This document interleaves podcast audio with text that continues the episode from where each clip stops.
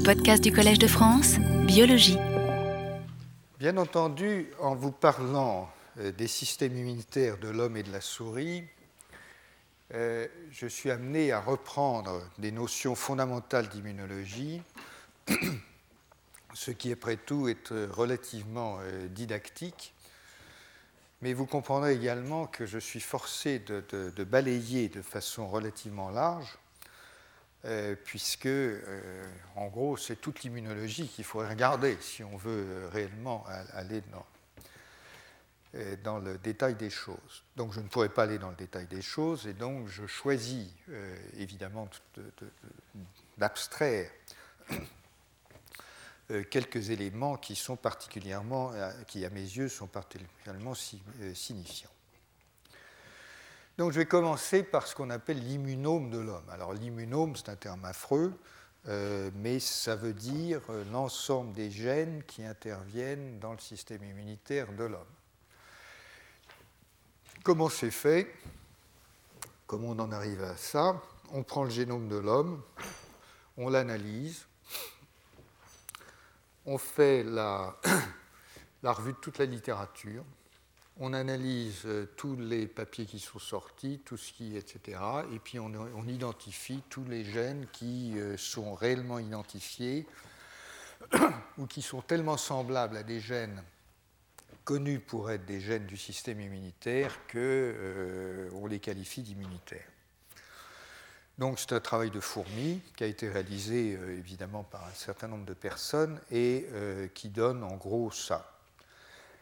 847 gènes sur les 30 000 environ euh, qui sont censés être complètement spécifiques de l'immunologie. C'est-à-dire que c'est des gènes qui sont qualifiés comme étant euh, très très euh, clairement appartenant au système immunitaire et pas à autre chose.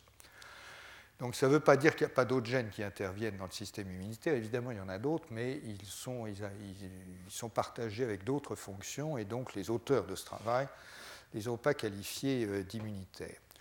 Alors vous voyez, on peut trouver des protéines qui, euh, codent pour des protéines membranaires, des protéines sécrétées, des chémokines, des machins, des choses, etc. Vous voyez au passage que sur les 847 gènes, il y a encore euh, il y a plein de pseudogènes, c'est-à-dire des déchets, des espèces de gènes inactifs qui traînent dans le génome, mais ils ne sont pas forcément totalement inutiles, notamment parce qu'ils servent de réservoir de séquences euh, dans l'évolution. Donc ils ne sont pas inutiles.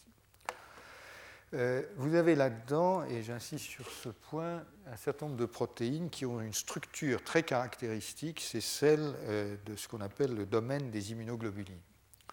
Donc les anticorps ont une certaine structure et il y a une espèce de clé évolutive qui a été trouvée. Euh, c'est ce qu'on appelle le domaine des immunoglobulines. Et cette structure est très très conservée et sert de module à, une série de protéines. Donc vous avez 175 protéines qui possèdent au moins un de ces domaines, euh, euh, et donc une, certaine catégorie de, structures dont je vous parlerai. Alors, ce que je vais vous montrer maintenant illustre immédiatement la, difficulté. Alors que vous avez chez l'homme donc 800, euh, combien? 800, tiens, il veut plus Tiens, s'il ne veut pas, ça, ça ne va pas du tout. Euh, donc, alors que vous avez chez l'homme 800, 847 euh, gènes, pardon, quand vous analysez soigneusement la souris, vous en trouvez 603. Bon.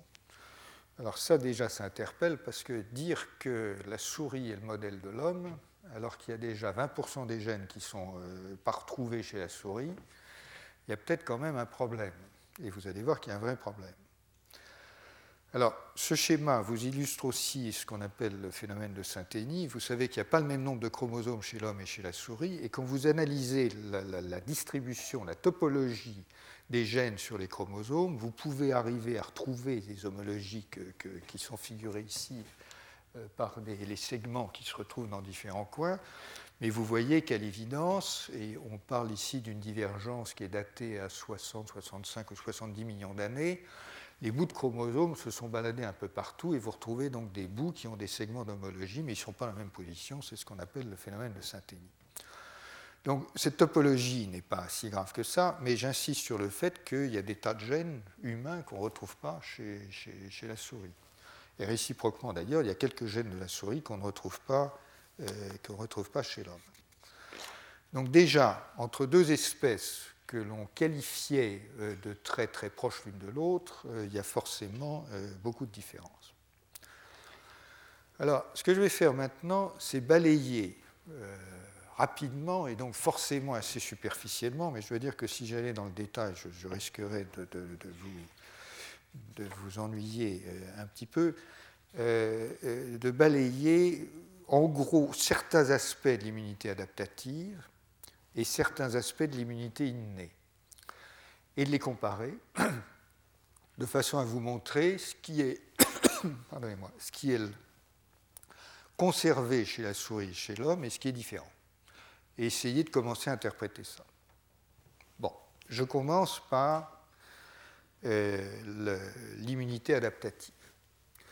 Donc je vous ai dit que c'était le parangon de la conservation, c'est-à-dire qu'on imaginait que c'était en gros euh, très très semblable chez l'homme et chez la souris.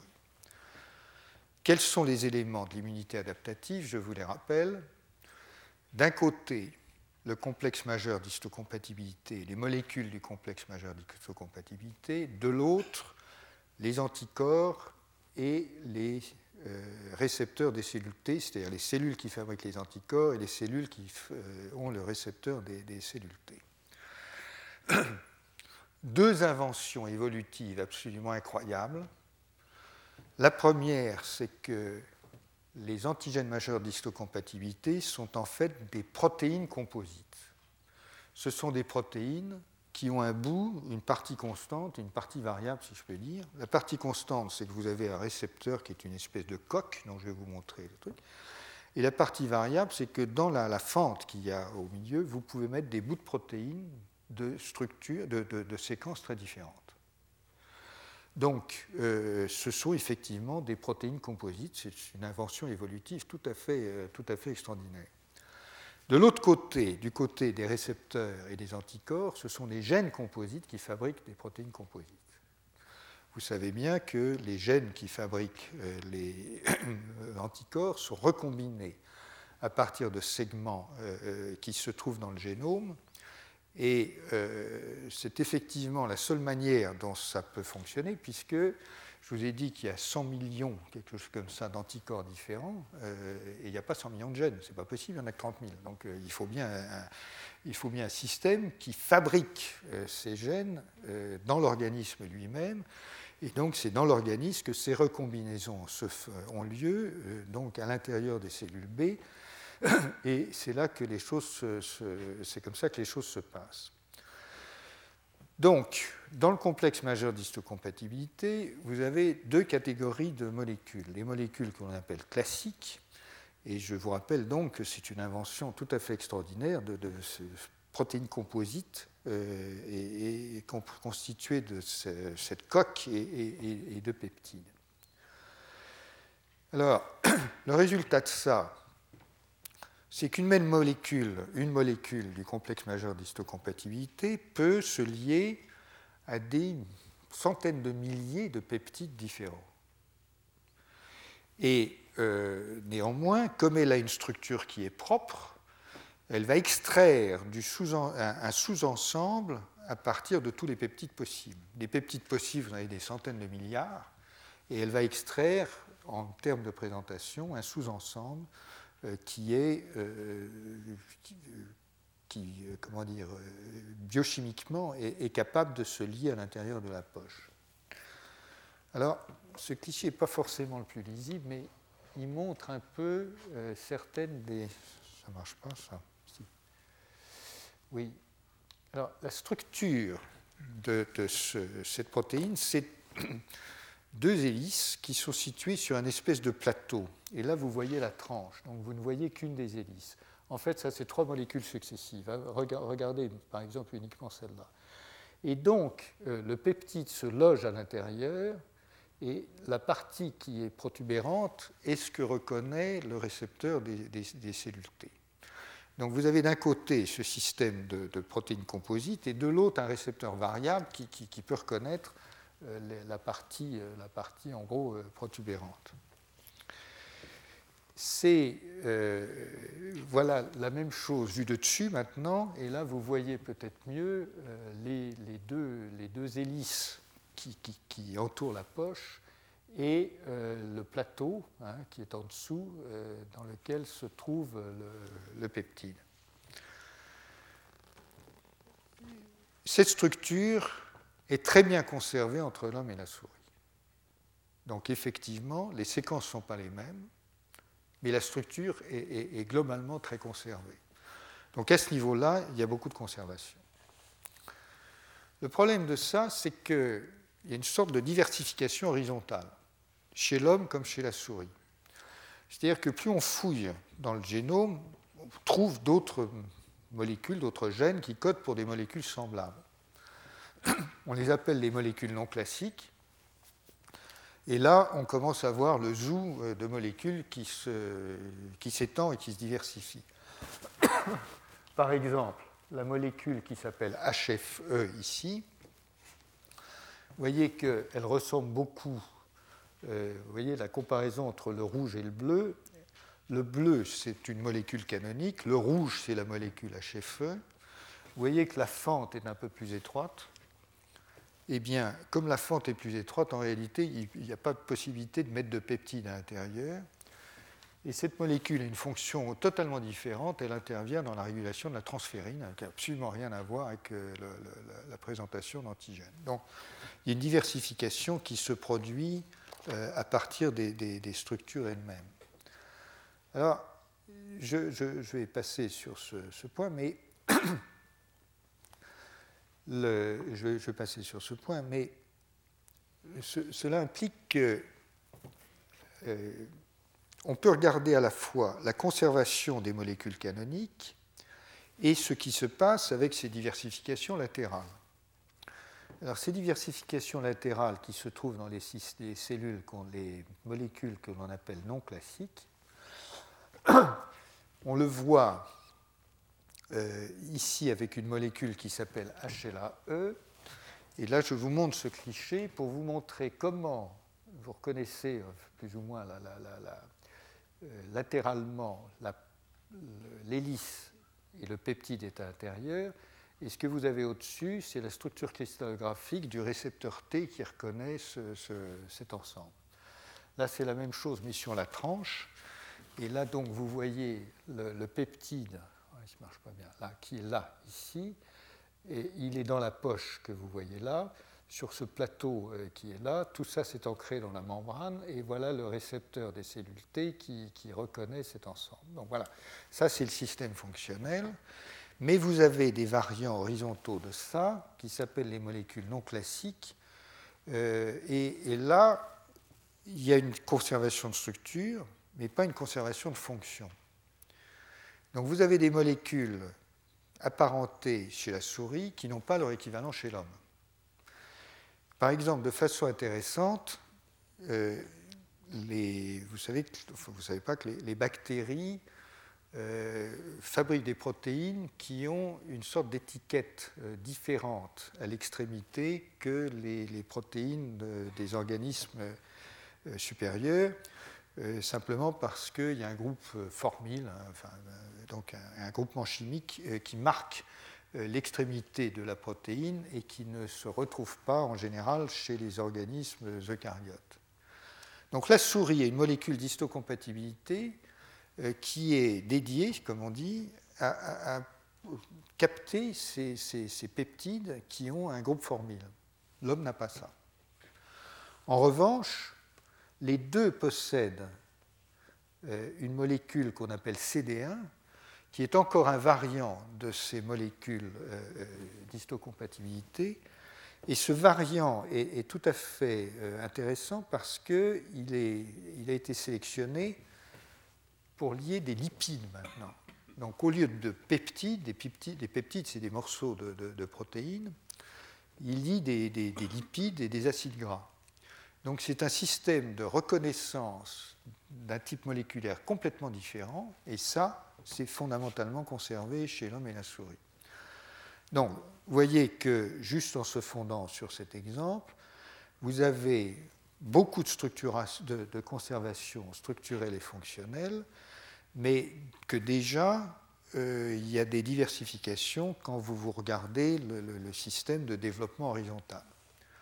Donc ça vous donne tout de suite l'idée suivante, c'est que vous pouvez avoir une espèce de, une, sorte de conservation verticale, mais en même temps vous avez des diversifications horizontales qui se produisent dans les espèces et qui ne sont pas toutes conservées. Donc le, schéma se, complexifie un tant soit peu. Alors, on peut chercher les différents systèmes de conservation, etc. Et par exemple, si vous voulez, on trouvera que les, machineries qui, approvisionnent ce système en, en, bout de protéines sont effectivement bien conservées. Mais, comme je vous l'ai dit en une phrase, en réalité, il y a une bonne conservation évolutive verticale pour les, molécules classiques et le déploiement latéral est plus variable. J'ai pris cet exemple parce que, encore une fois, le complexe majeur d'histocompatibilité s'était considéré comme quelque chose de très très solidement conservé. Et dès qu'on fouille un peu, bien entendu, on, s'aperçoit que, ce n'est pas tout à fait le cas. On va prendre maintenant l'autre côté, c'est-à-dire du système adaptatif, c'est-à-dire euh, les gènes qui codent pour les chaînes lourdes et légères euh, des BCR, c'est-à-dire les anticorps, et des récepteurs des cellules T. Alors c'est juste pour vous montrer au fond la diversification, le, système génétique. Et euh, ben, on peut voir que c'est vous avez un certain nombre de segments V, de segments D, c'est les segments qui servent à la recombinaison, et des systèmes qui, chez l'homme et chez la souris, se ressemblent, mais ne sont pas évidemment totalement identiques. Et après tout, ce n'est pas totalement étonnant, puisque euh, je veux dire, le, volume des individus n'est pas le même un homme, c'est quand même à peu près 3000 souris quoi, en volume. Donc euh, euh, la diversité intrinsèque euh, du système n'a pas de raison d'être la même, bien que les calculs théoriques, si vous voulez, vous amènent à des, diversités potentielles relativement astronomiques, puisqu'on se balade dans les 10 puissance 15, des, donc des, diversités qui sont, qui sont considérables. Donc ces gènes segmentés, comment ça fonctionne? Ça fonctionne par un mécanisme dont nous parlerons plus en détail euh, après. Tout le monde pense aujourd'hui que ce mécanisme de recombinaison est lié à l'émergence d'un transposon qui a commencé à fabriquer des recombinaisons de gènes. Donc c'est un, euh, un, transposon qui, en s'intégrant euh, à proximité de morceaux de gènes, a commencé à les recombiner, que le système de recombinaison est né donc d'un système de, transposition. il y a un point très important que je voudrais euh, porter à votre réflexion qui est le suivant. Il y a quelque chose d'un peu, plus spécifique euh, dans le système de fabrication des anticorps et des récepteurs T qui est le suivant.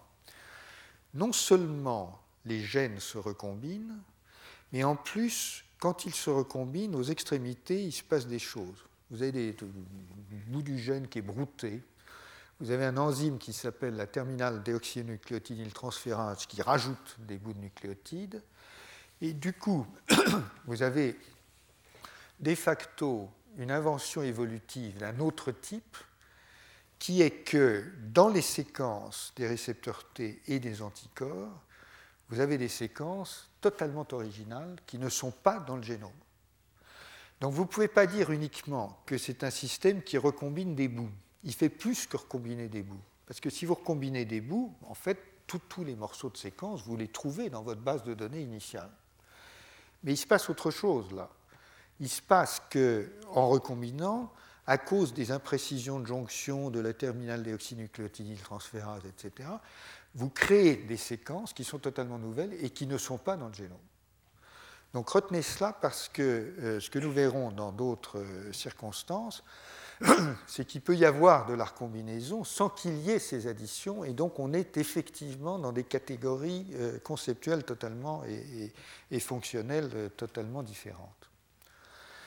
Alors, ces mécanismes de, recombinaison génèrent donc des anticorps. Alors ça, c'est ce qu'on trouve dans tous les bouquins, et ce que c'est le BABA pour les étudiants, c'est la manière dont ça, ça, recombine, avec une région constante et une région variable, avec des segments V, D et J qui sont recombinés et qui sont réassociés à une région constante, et c'est ça qui fabrique donc, qui, qui va donc donner naissance, après transcription et traduction, à une chaîne d'anticorps. Et ce que je vous disais, c'est qu'il y a des séquences qui s'appellent, euh, des séquences spécifiques qui s'appellent euh, Recombination Signal Sequence, RSS, euh, qui sont en fait des séquences reconnues par ces protéines RAG1 et RAG2.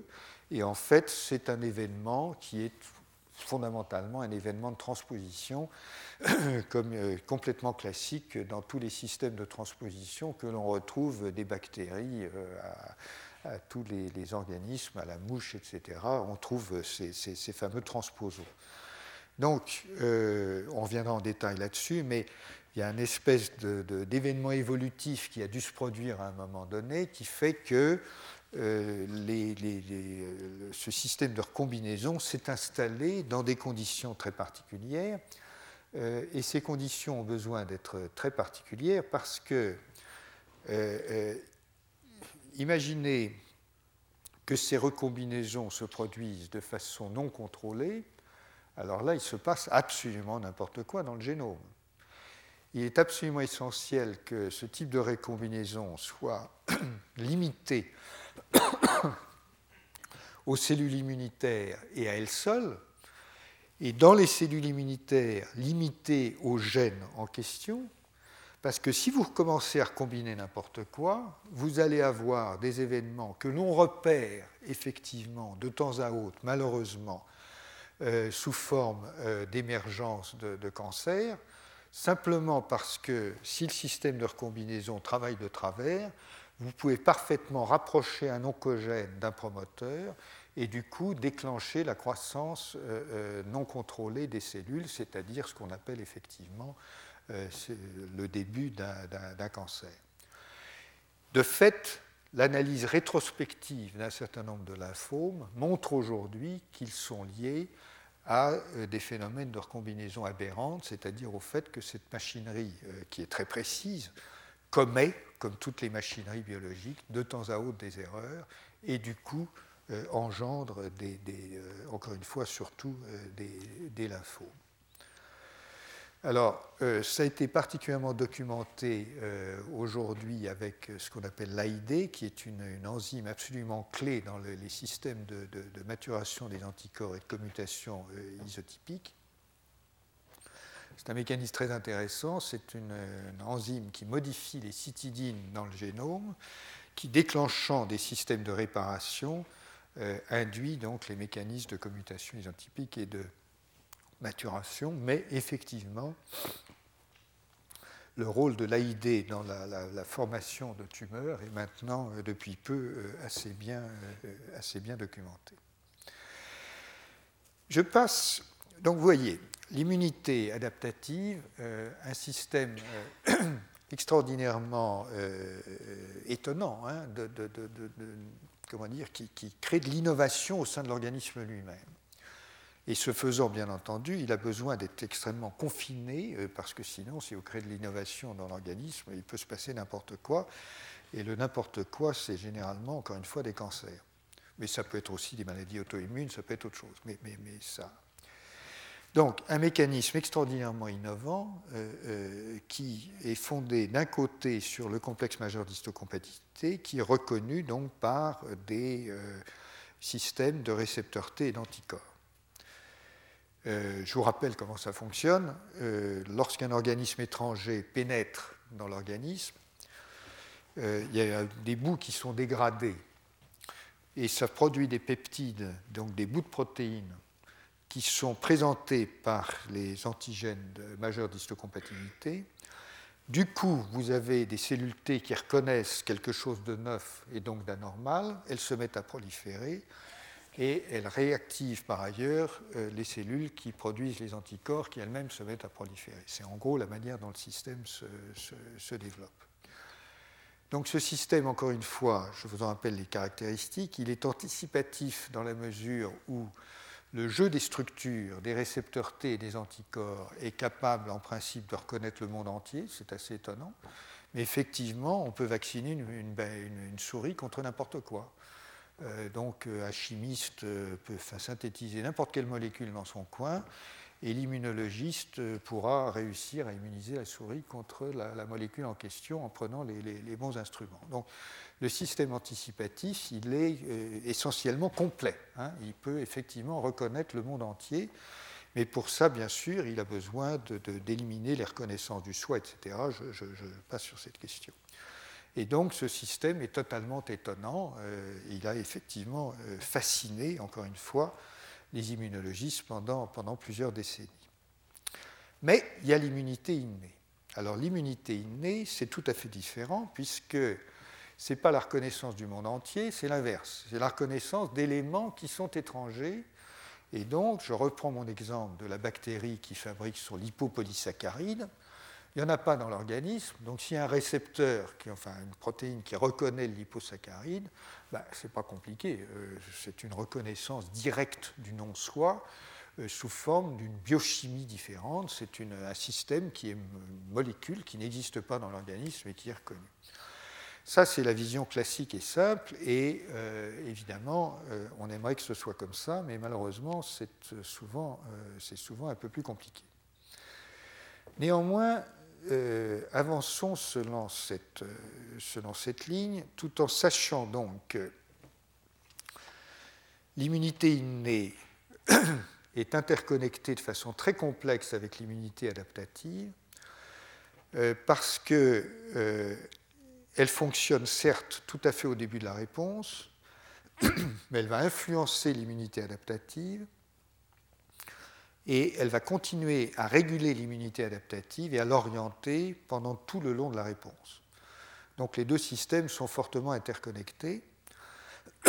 Et en plus, vous avez dans le dispositif euh, des systèmes ou des cellules que l'on ne sait pas trop comment classer, adaptatif, pas adaptatif, inné, pas inné, vous allez voir pourquoi. Euh, je vais prendre quelques exemples euh, spécifiques Pardonnez-moi,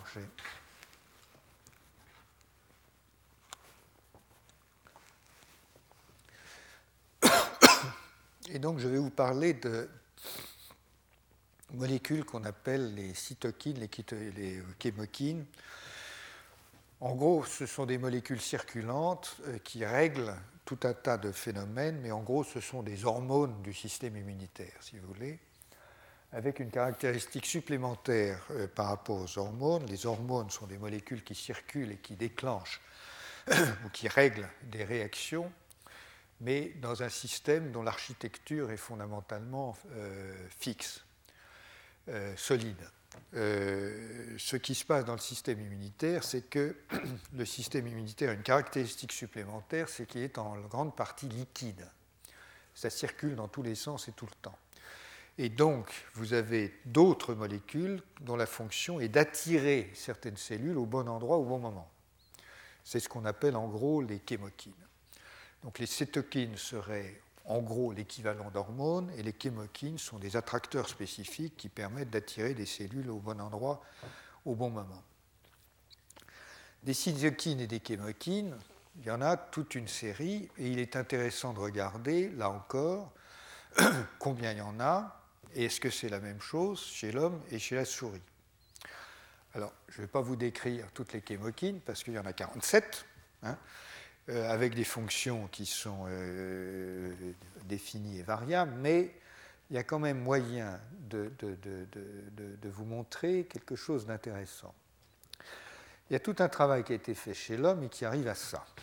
Donc voilà les gènes des chémokines chez l'homme.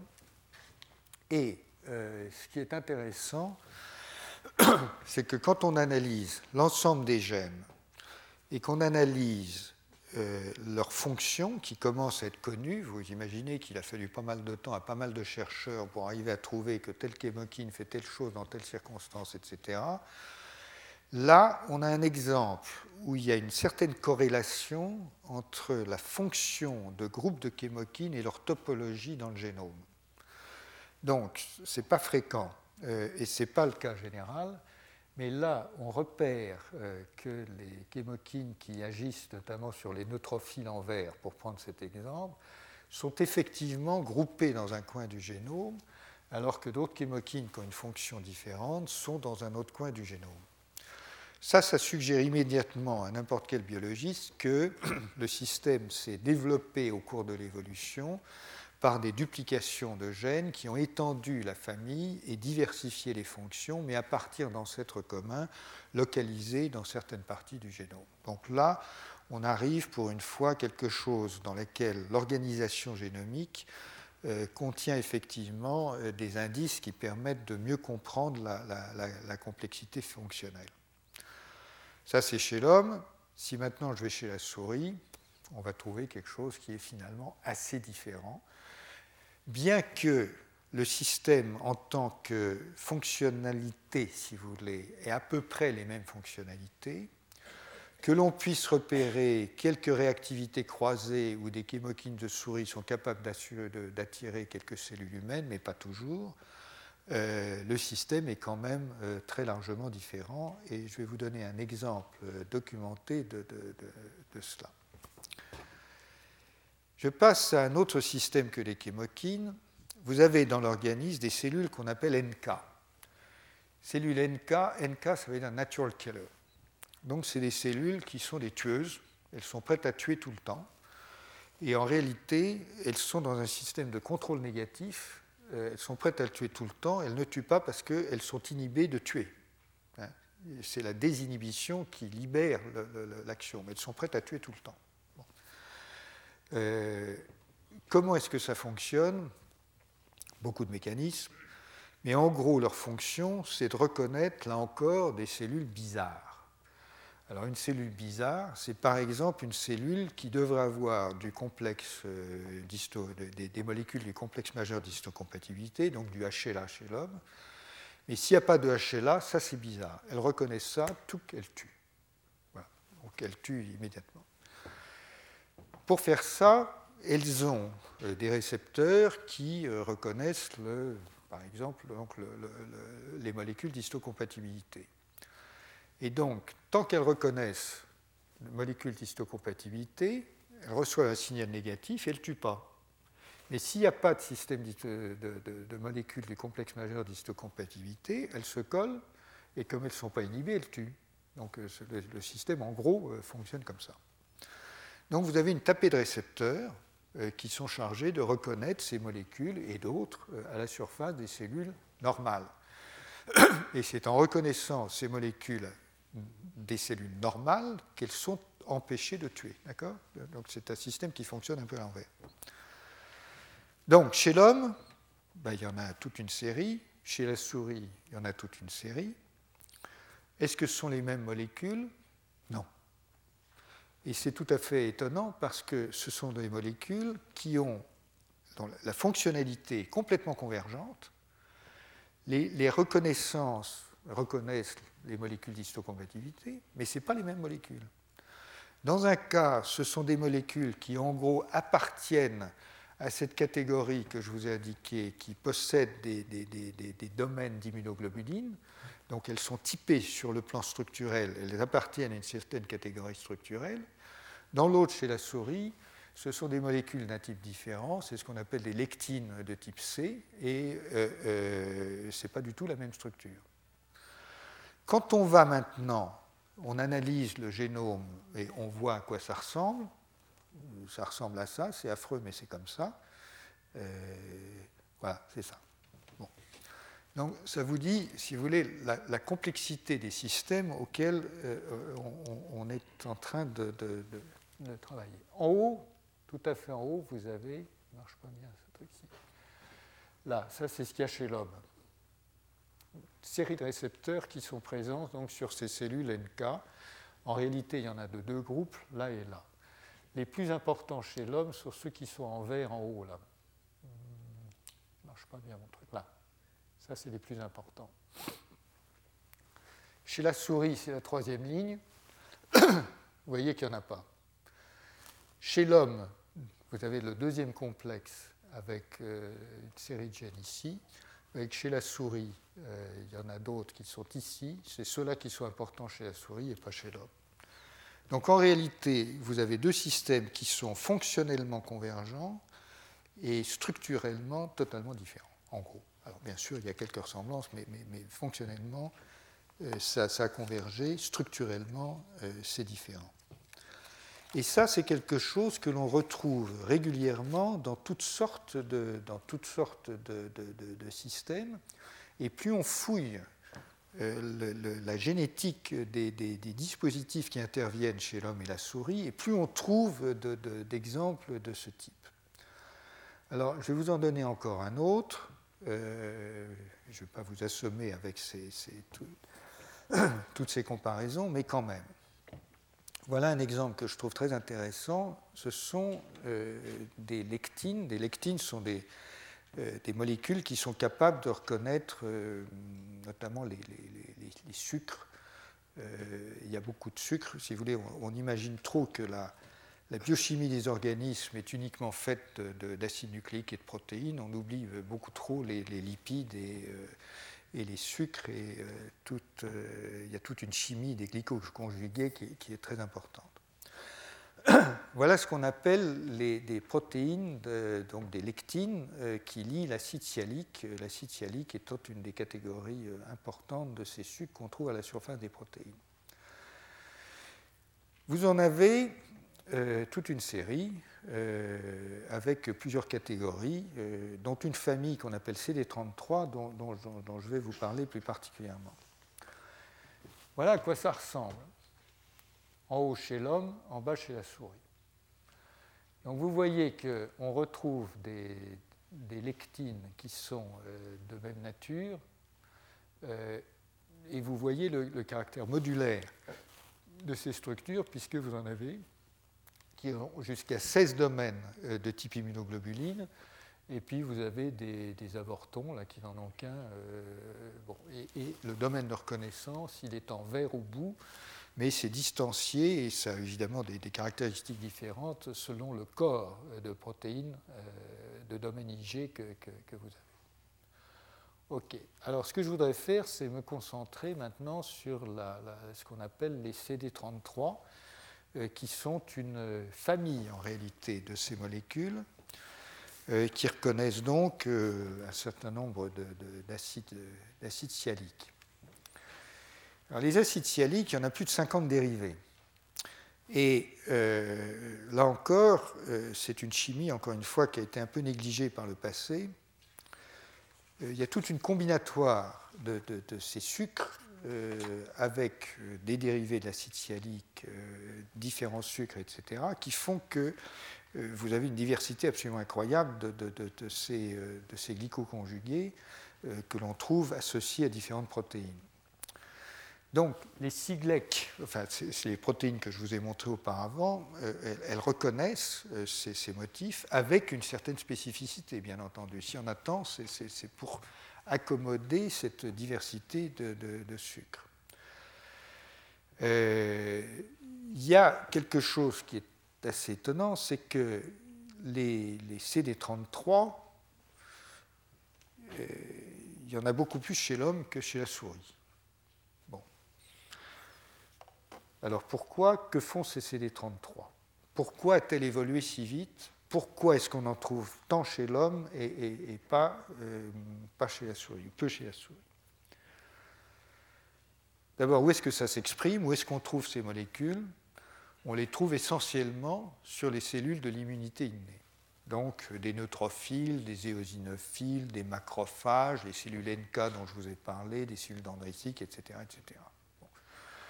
Donc on est bien dans la catégorie de l'immunité innée euh, mais qu'est-ce que ça reconnaît? Euh, On sait que ça transmet un signal, donc ça intervient dans différentes fonctions euh, de croissance d'apoptose.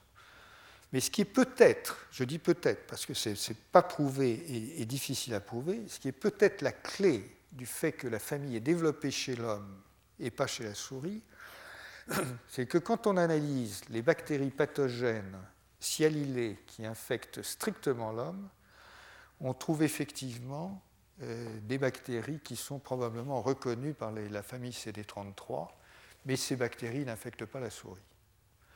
Donc l'idée ici, c'est une idée, ce n'est pas une preuve, L'idée, c'est que la famille CD33 s'est développée parce qu'il y a chez l'homme des bactéries euh, qui portent un certain type de groupement et que le, système immunitaire a développé des systèmes de reconnaissance dont la souris, entre guillemets, n'avait pas besoin puisque ces bactéries n'affectent pas la souris.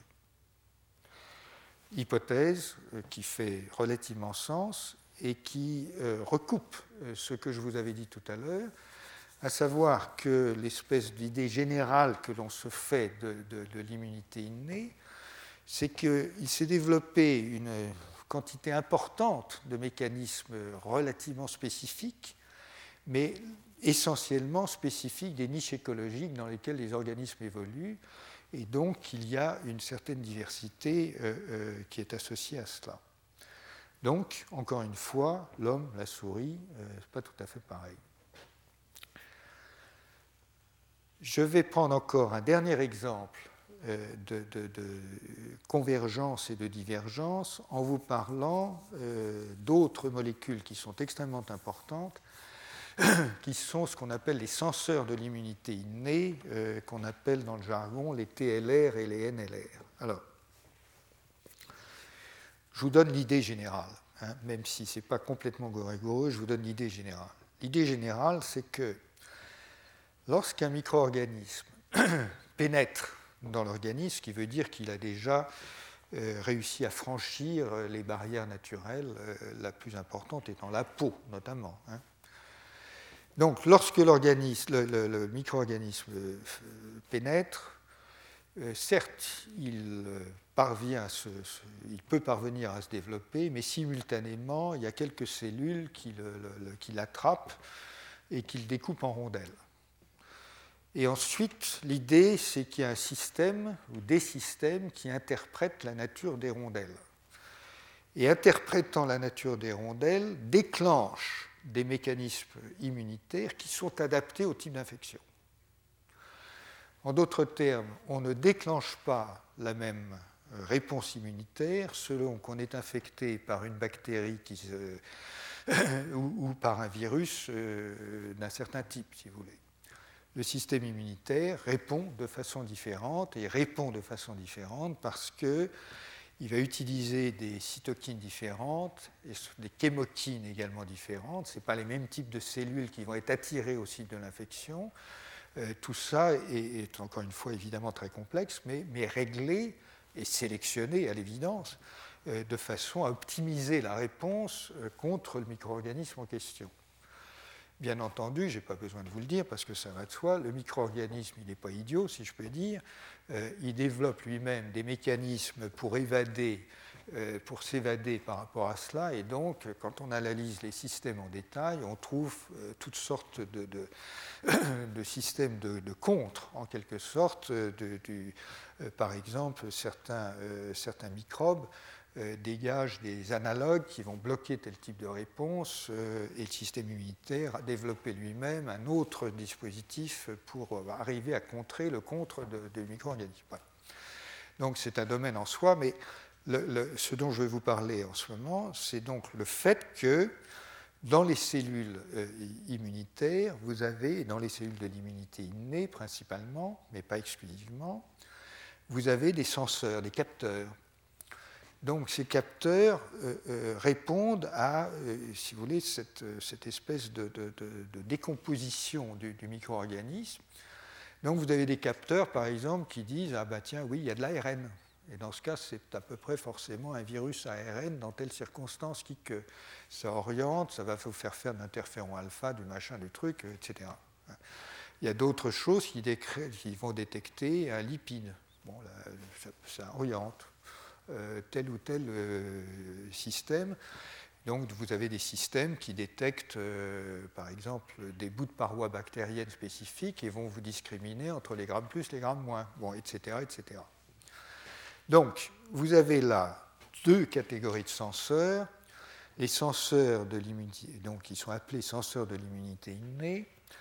Donc d'un côté les toll-like récepteurs, les TLR, eux, ils sont situés à la surface des cellules et les node-like receptors, ils sont situés à l'intérieur des cellules. Donc vous avez deux catégories Et bien entendu, les signaux qui sont recueillis sont ensuite intégrés euh, pour développer un certain type de réponse qui, encore une fois, dépend des capteurs qui sont, euh, qui sont reconnus et activés. Alors, dans les éléments, juste pour vous fixer quand même un peu, l'idée, le liposaccharide dont je vous ai parlé, bon, ben, c'est un élément très spécifique de certains types de bactéries. L'ARN, généralement, euh, surtout si c'est de l'ARN double brin, ça vient d'un virus, donc ça c'est clair, ça oriente la réponse. Mais vous avez des dispositifs qui reconnaissent euh, les flagellines. Pourquoi les flagellines? Parce que vous avez beaucoup de bactéries, enfin un certain nombre de bactéries pathogènes qui ont un moteur pour pouvoir se, se, déplacer. Donc elles ont des flagelles, il y a un moteur qui active le flagelle. Donc la flagéline, c'est clair, ça indique qu'il y a un pathogène dans le coin, enfin une bactérie euh, dans le coin, et donc vous avez des récepteurs qui reconnaissent là où les flagellines, ou des motifs conservés dans les différentes flagellines bactériennes, etc. etc.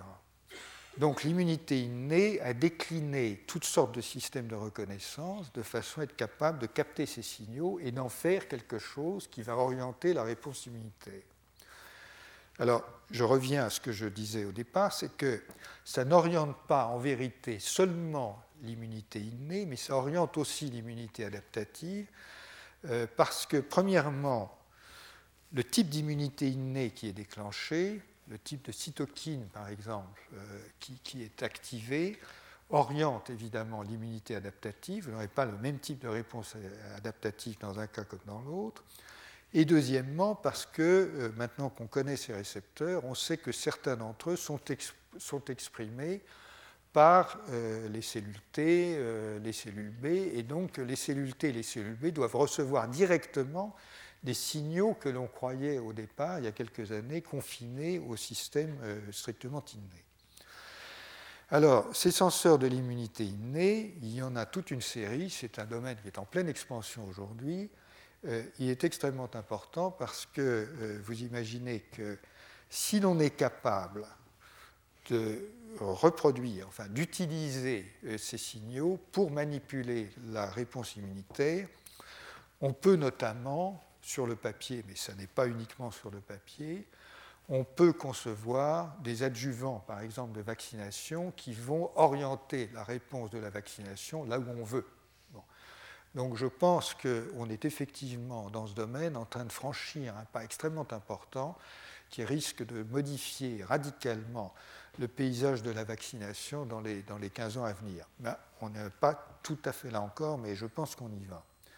En tout cas, il y a deux types de, ces récepteurs, donc les TLR qui sont extracellulaires et euh, les NLR qui sont intracellulaires.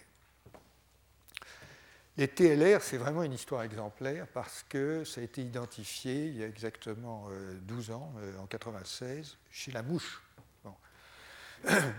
Euh, l'équipe, et notamment l'équipe de, Lemaître et Jules Hoffman, ici en France, à Strasbourg, essayaient d'identifier la manière dont la mouche se défend contre des infections. Donc, si vous voulez, c'est une mouche, ça se blesse, hein, et puis il y a des bactéries partout, donc euh, ça doit se défendre contre les infections.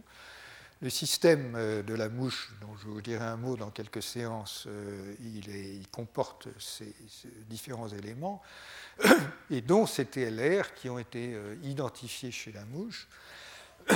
Et à partir de cela, ben, ils ont été ensuite identifiés chez l'homme et chez la souris simplement parce que les séquences des gènes de la mouche sont suffisamment proches de celles de, la, souris et de l'homme euh, pour que l'on repère euh, par des, systèmes de détection croisés euh, les, mêmes gènes chez, la souris et chez l'homme. Alors, ce, sur quoi je voudrais attirer votre attention, c'est qu'ils contiennent des motifs qu'on appelle des leucine rich euh, repeat, LRR. Et euh, ils ont donc une structure relativement typée que je vais vous montrer dans un instant, qui est faite de répétitions. Donc vous apercevez là un autre principe qui est très important dans cette euh, conception que l'on peut se faire de, l'évolution, c'est qu'il y a beaucoup de systèmes modulaires. Je vous ai parlé des modules constitués euh, de domaines d'immunoglobuline, et maintenant je vous parle d'un autre type de module, c'est les Leucine-Rich Repeat, les LRR, et je vais vous montrer d'autres motifs après. En tout cas, donc, les différents TLR ont euh, un nombre de motifs différents, donc euh, de 16 à 28. Voilà la structure maintenant des NLR. Et là encore, vous reconnaissez des structures modulaires dans lesquelles vous avez des domaines que je ne vais pas vous, décrire, euh, mais vous voyez que finalement, bon, ben, c'est fait de modules, quoi, qui sont plus ou moins recombinés. Vous voyez que euh, il y a des modules supplémentaires chez NALP 1 que vous ne retrouvez pas chez NALP 2, etc. Mais une fois qu'on a analysé tout ça, on, reconnaît des, structures, des homologies de structures, et on voit bien comment euh, ces objets ont pu se, construire euh, dans l'évolution et acquérir des modes de spécificité dans l'évolution. voilà la structure tridimensionnelle d'un TLR qui est le TLR3 23 euh, motifs de 24 acides aminés qui constituent une espèce de solénoïde comme ça. Et c'est ça la structure euh, dite en, fer à cheval, euh, qui reconnaît en l'occurrence sous forme d'un homodimère qui est capable de reconnaître l'ARN et de déclencher dans la cellule un signal qui dit attention, il y a de l'ARN dans le coin. C'est comme ça que, ça fonctionne. Alors là encore, on peut, il y a d'autres récepteurs et je passe là-dessus. Je reviens tout un instant aux récepteurs de type NLR pour vous dire que si les, premiers, les TLR, ont été identifiés chez la mouche au départ, et puis ensuite chez l'homme et chez la souris, les récepteurs de type NLR, en fait, ils ont été identifiés chez les plantes. Et c'est après ça qu'on les a trouvés chez l'homme et chez la souris. Donc pour vous dire qu'il y a pas mal de systèmes croisés. Donc, parmi ces, récepteurs NLR, il y en a deux euh, qui sont plus populaires en ce moment parce que ça a été les premiers qui ont été trouvés. Euh, mais notamment, euh, l'un d'entre eux reconnaît une molécule qui s'appelle le muramyl dipeptide, et ceux d'entre vous qui sont immunologiques se souviennent peut-être qu'il y a une vingtaine d'années, il y avait un adjuvant trouvé par un pasteurien qui était justement le muramyl-dipeptide. Et on comprend aujourd'hui comment il marche, c'est parce qu'effectivement, il est reconnu par l'un de ces récepteurs euh, intracellulaires. Donc, si vous voulez, au total, vous avez toute une famille de, récepteurs. Et là encore, si on va chez l'homme, alors voilà comment ça fonctionne, avec une déclinaison euh, des, systèmes qui sont reconnus. Donc, par exemple, le peptidoglycan est reconnu par une série de ces molécules, ici et là. Euh, vous avez d'autres bactéries qui fabriquent une flagelline, et quand la flagelline pénètre, c'est une autre molécule, mais de la même famille, qui reconnaît la flagelline, une autre qui reconnaît le MDP, euh, etc. Donc, vous voyez bien que la, décomposition du micro-organisme en, rondelles trouve en face euh, des récepteurs capables de reconnaître les dites rondelles, de les interpréter et d'envoyer ensuite des signaux euh, qui vont orienter la, réponse immunitaire. Comment ça oriente la réponse immunitaire? Bien entendu, c'est un domaine extrêmement complexe, euh, avec toute une série de, systèmes de cascades de signalisation qui, qui, débouchent vers différents types de signaux, l'activation de NF-κB, etc., etc. Donc ça, je ne rentre pas. Mais je reviens maintenant sur, euh, encore une fois, je reviens sur la comparaison entre l'homme et la souris. Ben, on était en gros, une fois encore, dans la même situation, c'est-à-dire qu'un euh, certain nombre de ces molécules se retrouvent chez l'homme et chez la souris, mais ce n'est pas exactement la même chose. Ce que l'on voit, c'est que les motifs sont conservés, certains signaux euh, et certains euh, systèmes de signalisation sont concernés, sont conservés, mais qu'au total, euh, c'est quand même pas pareil. Et donc, le, problème, c'est qu'il y a plus de conservation fonctionnelle finalement qu'il n'y a de conservation structurelle.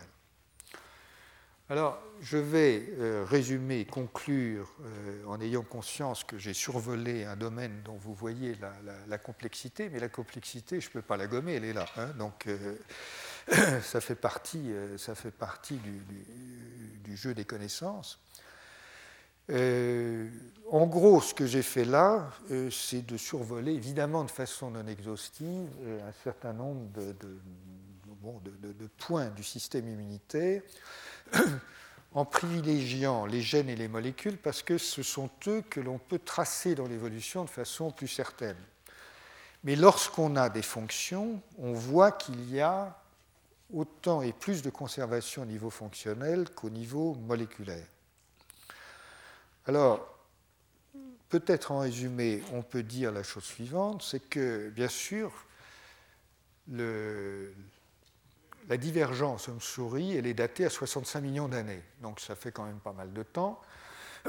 Évidemment, j'aurais pu, et on pourrait, prendre des, étapes intermédiaires, analyser ce qui se passe notamment chez les primates, euh, etc.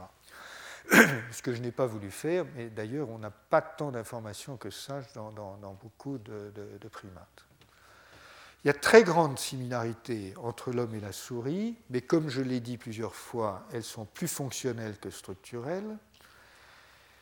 on voit que, je vous l'ai dit, souvent, il y a des éléments de conservation verticale, mais avec les cellules de type NK, je vous ai montré qu'il y, a des failles dans la conservation verticale.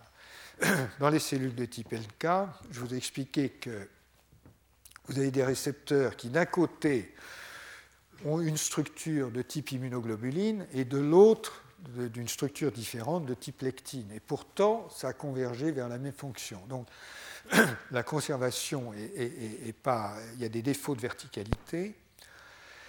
Il y a des problèmes dans la diversification horizontale, c'est-à-dire que vous voyez bien une conservation avec une sorte de, noyau génétique euh, qui est bien conservé entre l'homme et la souris.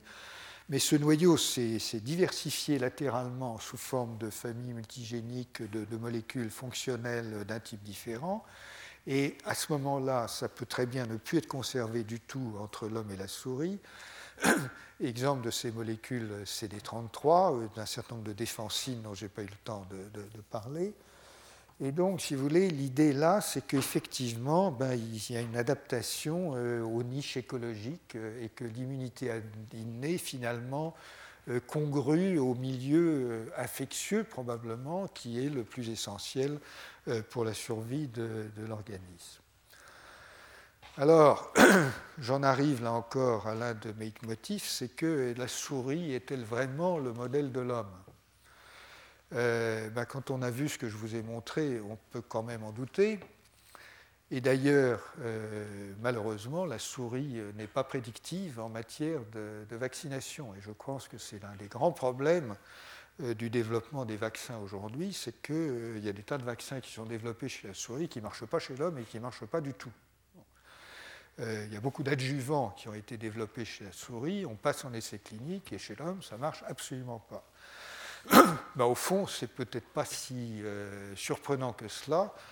Et encore une fois, peut-être a-t-on euh, trop insisté, ou trop pensé que la, remarquable convergence que l'on observe en matière d'immunité adaptative euh, était la clé de ces homologies, alors qu'en fait, quand on va dans le détail des mécanismes, et notamment de l'immunité innée, on voit énormément de différences.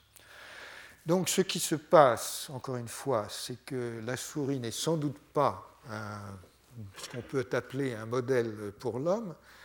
C'est un modèle dans la mesure où les connaissances que l'on acquiert chez la souris euh, orientent la manière dont on peut faire des, recherches chez l'homme, mais ça n'est pas stricto sensu un modèle chez l'homme.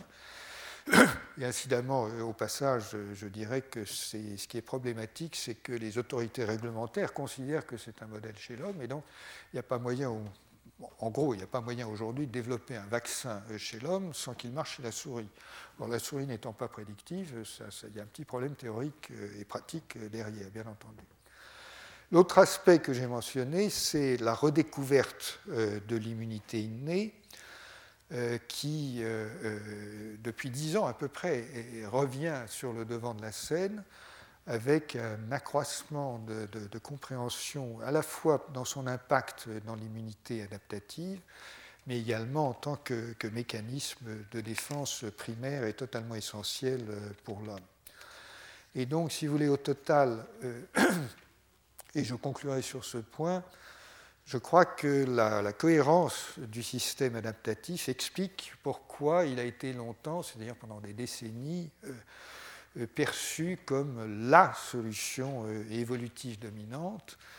Et ce que je vous ai montré commence peut-être à vous indiquer qu'il ne l'est pas forcément.